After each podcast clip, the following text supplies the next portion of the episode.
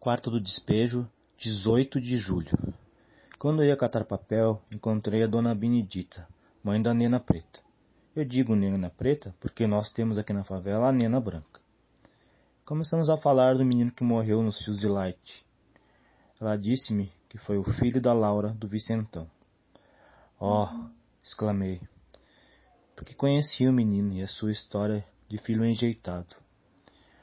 Aí vai a história do infausto Miguel Coluna. Quando a Laura foi para a maternidade ter filho, o seu nasceu e morreu. Ela ficou triste, porque queria criar o filho, e chorava.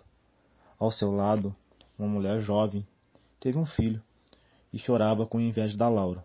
Ela que desejava que o filho nascesse e morresse. Mas o seu filho estava vivo.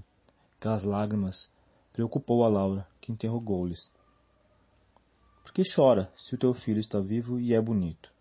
A mulher disse que veio do norte, virgem, chegou em São Paulo, arranjou aquele filho. E o pai da criança não queria casar-se com ela. Que seus pais queriam que ela voltasse para o norte. E ela ia voltar para o norte, mas não queria levar o filho. Se a Laura queria o menino, ela dava.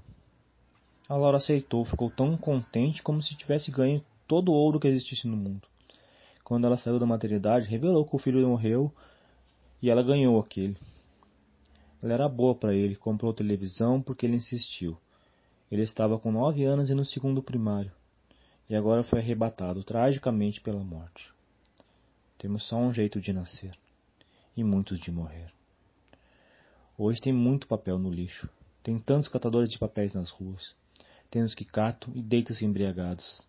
Conversei com um catador de papel. Por que é que não guarda o dinheiro que ganha? Ele olhou-me com um olhar de tristeza. A senhora me faz rir. Já foi o tempo que a gente podia guardar dinheiro. Eu sou infeliz. Com a vida que levo, não posso ter aspiração, não posso ter um lar, porque um lar inicia com dois, depois vai multiplicando.